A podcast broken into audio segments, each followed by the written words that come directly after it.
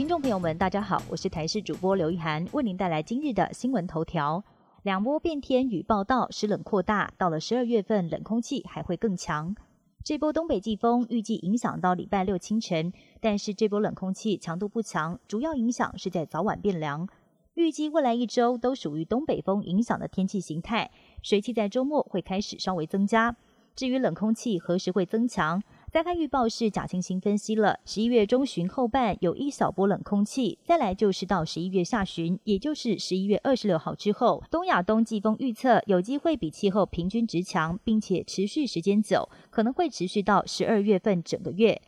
网购蔬菜有农药，抽验网购平台上的四十件蔬菜，发现其中有十二件农药超标，或者是使用了不得使用的农药。其中最高超标三十六倍，还有单单一颗青葱就发现有二十几种农药以及五种不得使用的农药。第十二轮 BNT 疫苗进入全年龄接种，指挥官陈时中也一度松口，预计在下个月可以开始打 BNT 第二剂。确切的时间在目前还没敲定，但是根据指挥中心所公布的数据来看，有部分第一到第三类还有第七类的对象，竟然都已经打到第二剂 BNT。全台加总一共有一百四十七人抢先打得到。指挥中心推测，可能是有民众曾经在国外施打过第一剂 BNT，也有可能是资料输入错误。而专家则建议，其实间隔二十八天就可以接种第二剂了。不过由于疫苗供货不太稳定，拉长间隔时间也不是坏事。社群媒体巨擘脸书母公司宣布改名字。脸书创办人祖克伯在台湾时间二十九号凌晨正式宣布，脸书母公司更名为 Meta，重新定位的公司未来愿景就是要全力打造元宇宙。有人怀疑脸书是因为最近负面消息不断，改名字是为了转移外界焦点；也有人认为脸书改名字是希望借此转运，重新塑造品牌新的形象。英国脱欧之后，英国跟邻近国家的关系产生微妙变化。因为原本是互利共享经济资源，现在却出现权力纠纷，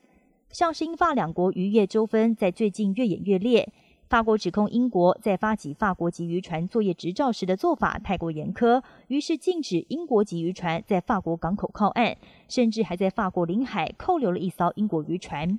英国方面则是召回驻法大使，表达强烈抗议。原本有邦谊的英法两国，现在为了渔权问题，快要撕破脸。汉堡跟卷饼都中招。美国素食店有八成的餐点含有塑化剂。